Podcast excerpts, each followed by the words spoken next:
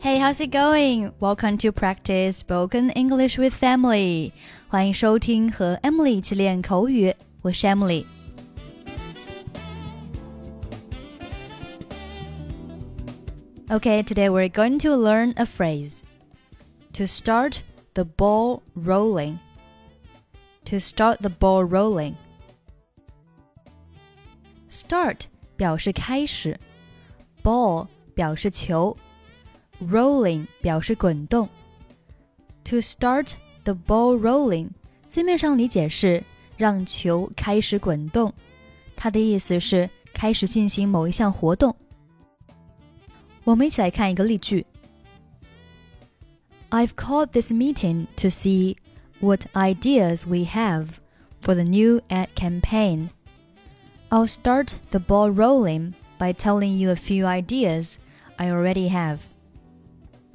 我召开这次会议是想看看大家对于最近的广告活动有什么想法。我先来开个头，把我已经想到的几个想法和大家谈一谈。I've called this meeting to see what ideas we have for the new ad campaign. I'll start the ball rolling by telling you a few ideas I already have. Okay, now let's listen to a dialogue.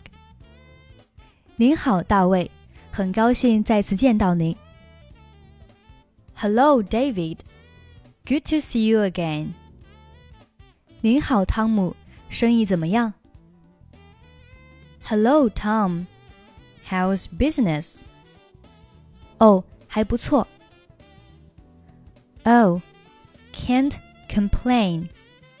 家人怎么样 ？And the family? 很好，谢谢。Fine, thanks. 好的，汤姆，我给你介绍一位同事。昆汀·理查德森。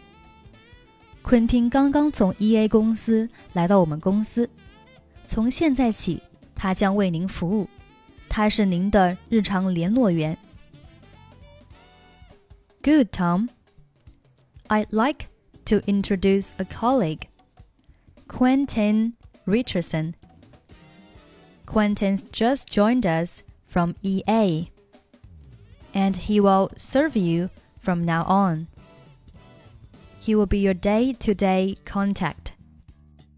您好，托马斯先生。Hello, Mr. Thomas. 请叫我汤姆吧。 托马斯先生听起来有些老气横秋的。Tom, please. Mr. Thomas makes me sound old. 好的，汤姆，我叫昆汀。很盼望和您一起工作。Fine, Tom. I'm Quentin. I look forward to working with you.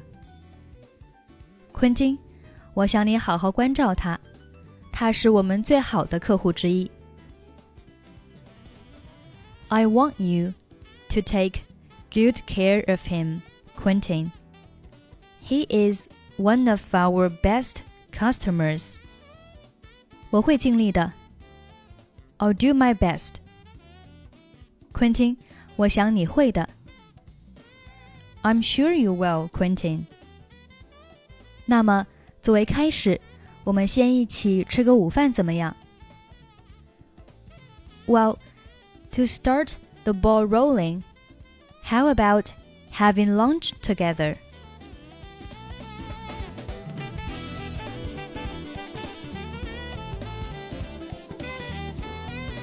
Hello, David. Good to see you again. Hello, Tom. How's business? Oh, can't complain. And the family?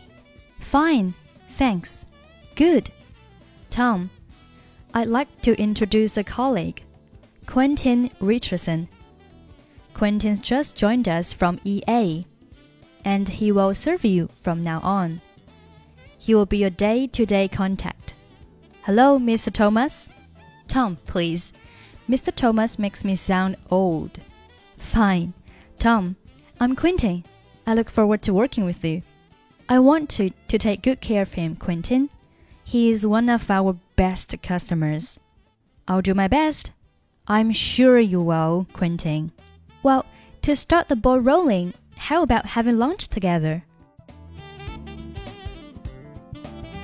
Okay, that's it for today. 想要关注更多商务英语、旅游英语以及亲子英语的内容，欢迎关注微信公众号“英语主播 Emily”。